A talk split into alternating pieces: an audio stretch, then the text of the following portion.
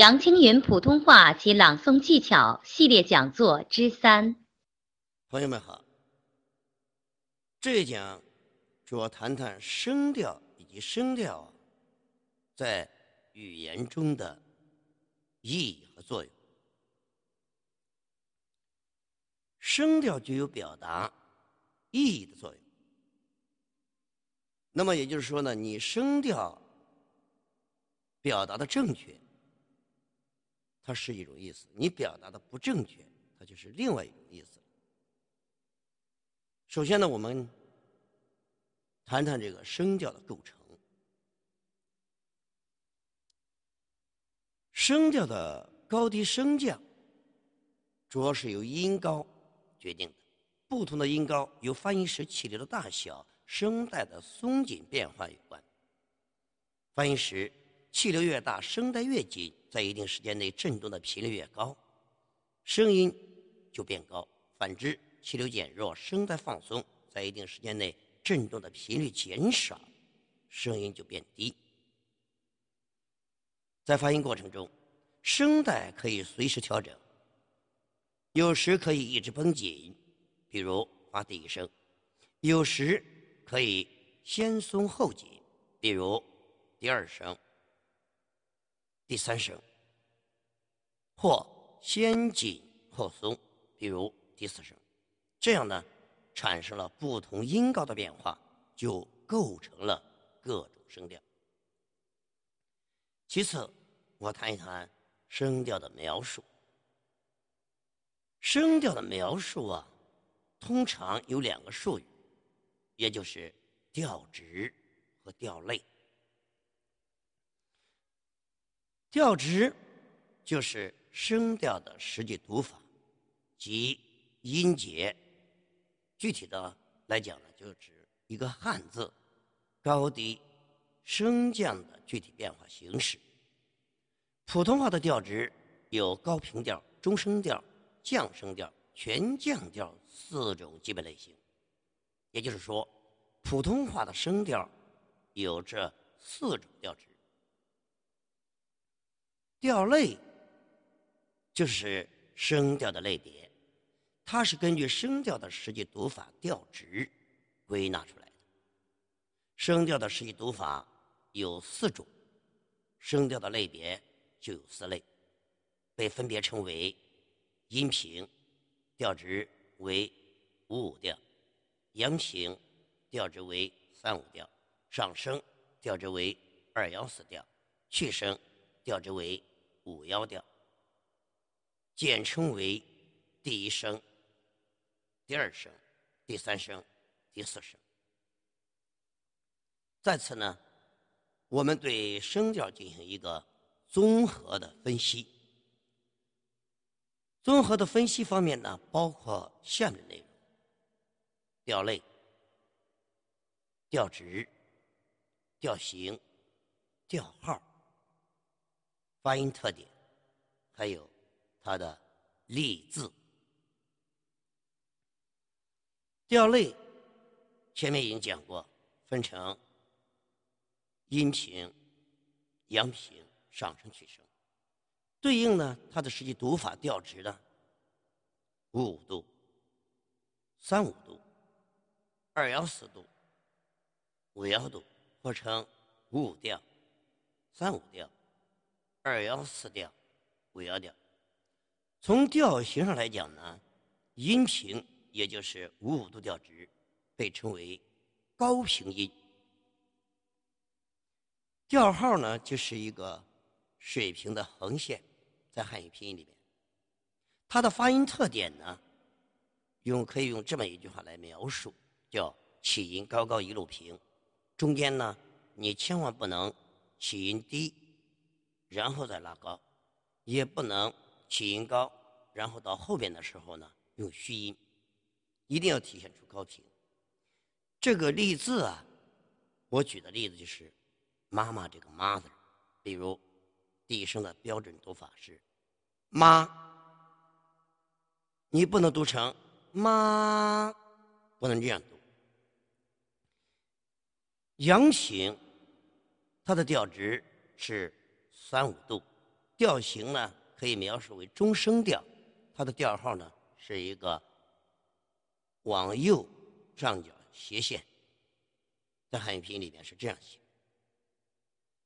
在发音特点上呢，可以描述为由中到高往上升，也就是从三度音，它叫中度音，然后呢升到最高度五度音，所以由中到到高往上升。我们可以用那个麻布的“麻”字儿，嗯，来做个例子。它的规范读音呢，一定要把它的调值拉够，是“麻”。拉到顶部的时候呢，嘴巴一定要打开，啊，上升，它的调值是二幺四度，它叫呢调型啊，描述为降声调，调号啊，就相当于一个对号。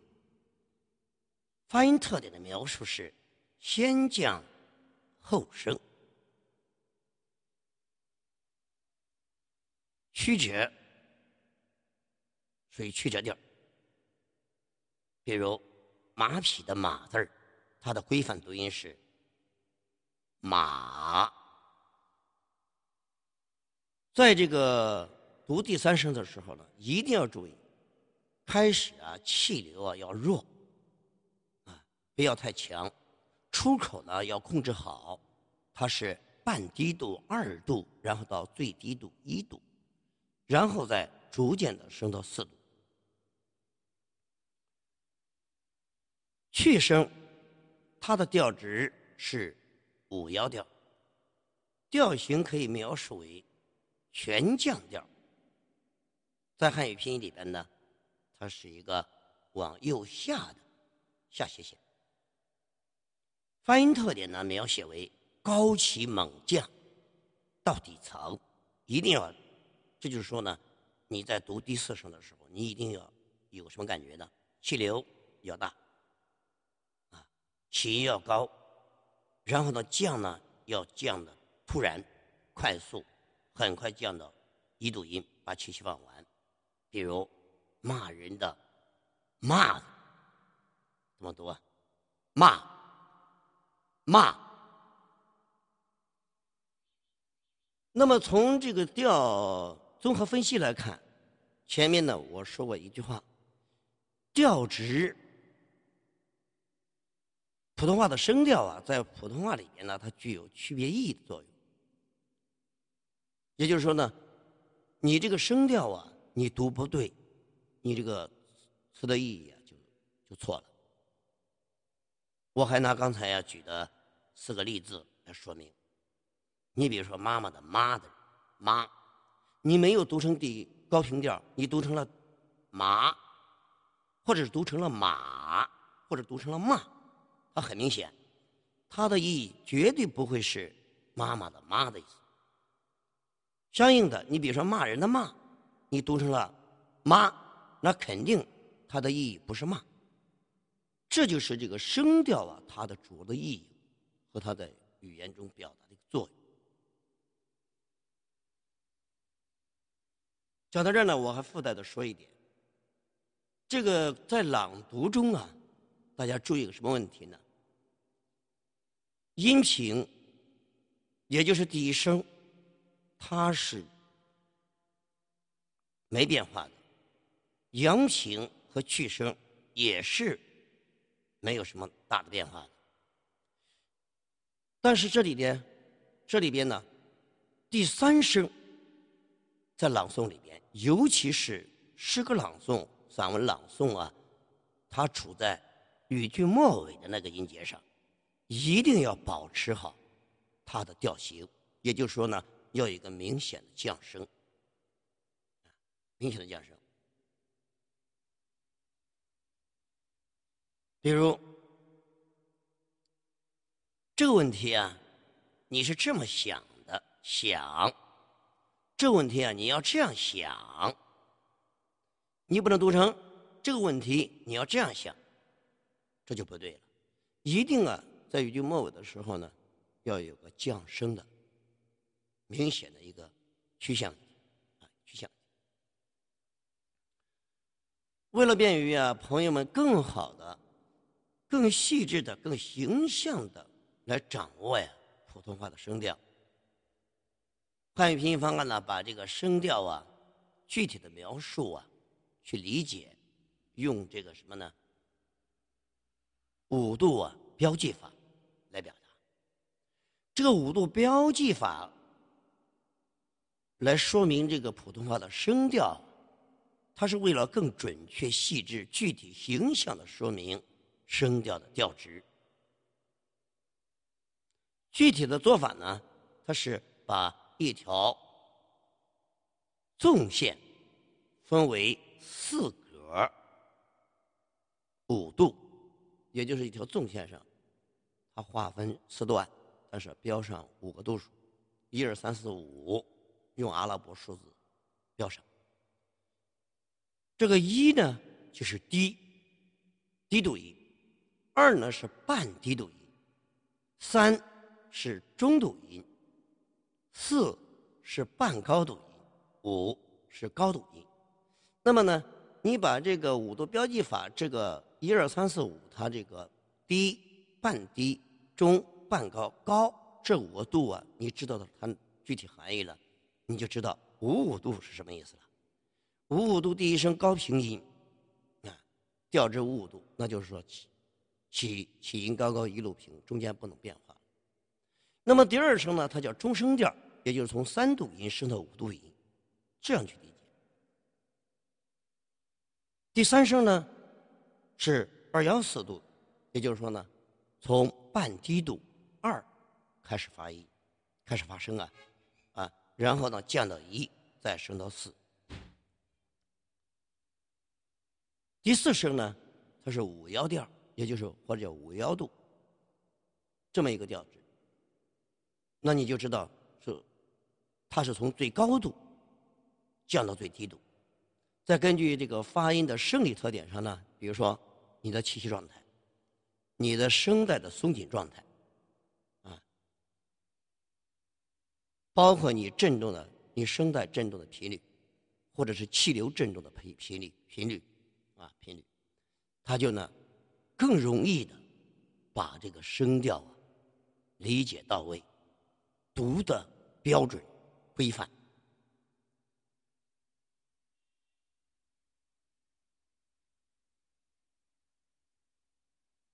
在声调训练里边呢，朋友们注意一个什么问题呢？双音节词语，你要注意，我国的汉语汉语啊。双音节词语，也就是两个汉字组成的一个词语，它中重格式的居多。